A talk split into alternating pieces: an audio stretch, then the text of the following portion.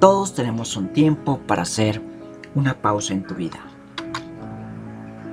Pero dime, ¿estás viviendo tu proceso?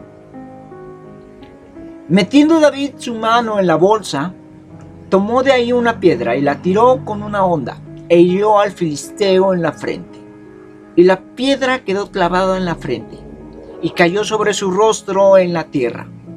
Así venció David al filisteo con onda y piedra e hirió al filisteo y lo mató, sin tener David espada en su mano.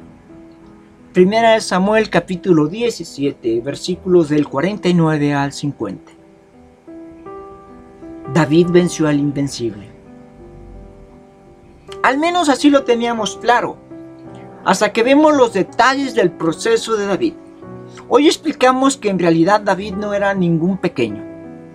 Ese era su día, donde se completaba parte del proceso en el que Dios lo guió para levantarlo para lo que fue preparado toda su vida.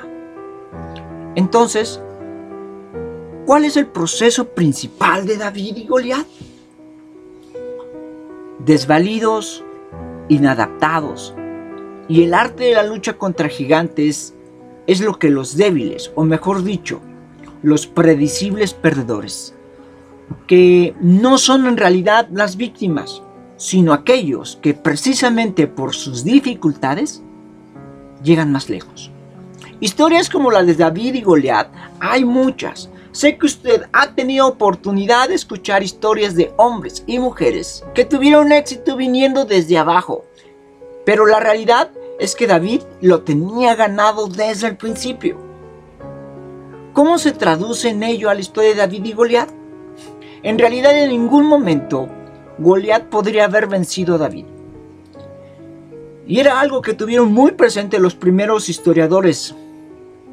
Se suele olvidar que David iba armado con una onda, un arma de largo alcance, mientras que Goliat, por su gran tamaño, estaba especializado en una batalla cuerpo a cuerpo.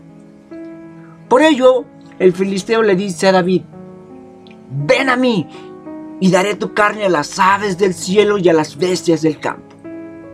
Este es un detalle esencial. No solo demuestra que Goliat era un bravucón, sino que le interesaba que David se acercara, porque Goliat sabía que si no tenía a David cerca, él no tenía oportunidad alguna.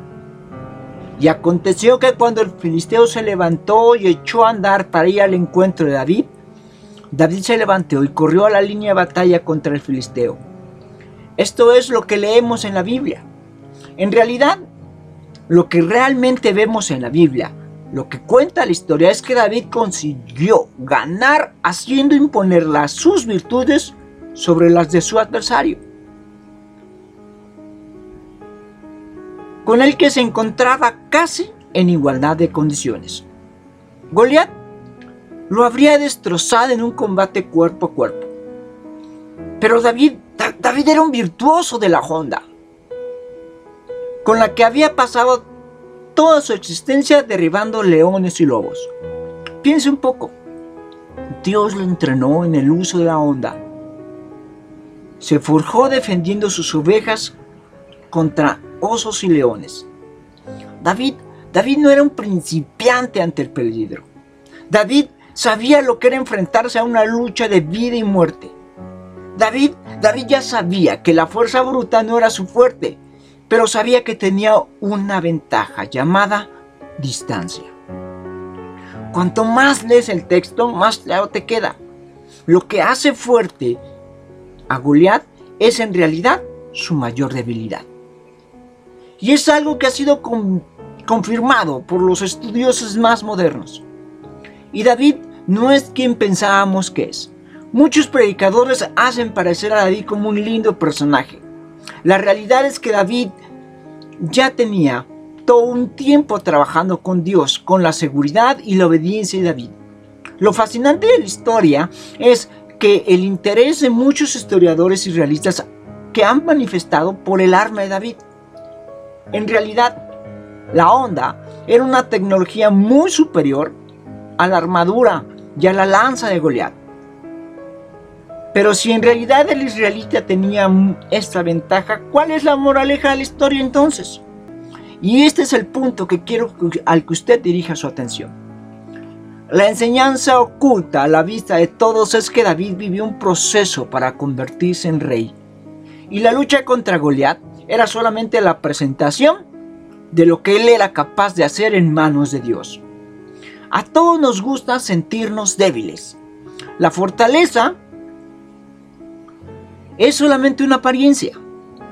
Todos los Goliath tienen importantes puntos débiles que un enemigo puede descubrir y aprovechar.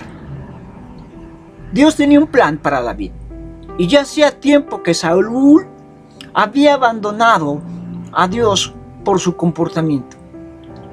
Ya Dios sabía que necesitaba un nuevo rey, pero tenía que entrenarlo en las artes de la meditación, la, valentía. Dios tomó a David y David tomó el rebaño y lo defendió con su vida así como tomaría el pueblo de Israel y lo defendería de los filisteos. Algunos historiadores presentan la línea o la idea de que David tenía entre 12 y 15 años cuando enfrentó a Goliat. La realidad es que David tuvo que esperar aproximadamente, otros 15 años para comenzar a reinar. Técnicamente, cuando David peleó contra Goliat, él era el rey de Israel. Le ungieron como tal. Pero Saúl aún se encontraba en el trono y mantenía el control del reino.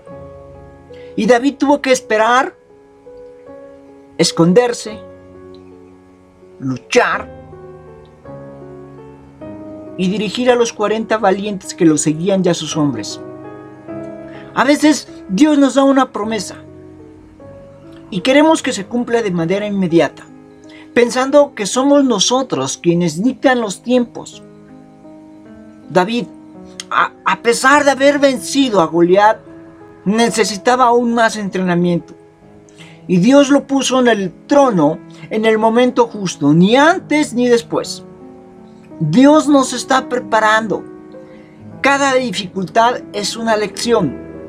Y si Dios puede usarnos de gran manera, pero nuestro carácter, nuestra fe y nuestra obediencia y fidelidad deben pulirse antes de ser usados en gran manera. El verdadero problema es que muchos no lo ven, se desesperan y claudican a la mitad del entrenamiento, abandonando el sueño que Dios tiene para con nosotros. Pero ánimo, aún estás a tiempo, sé paciente, Dios está obrando y está preparado para darte un futuro lleno de esperanza. Yo soy Carlos Estrella y esto fue una pausa en tu vida. Bendiciones.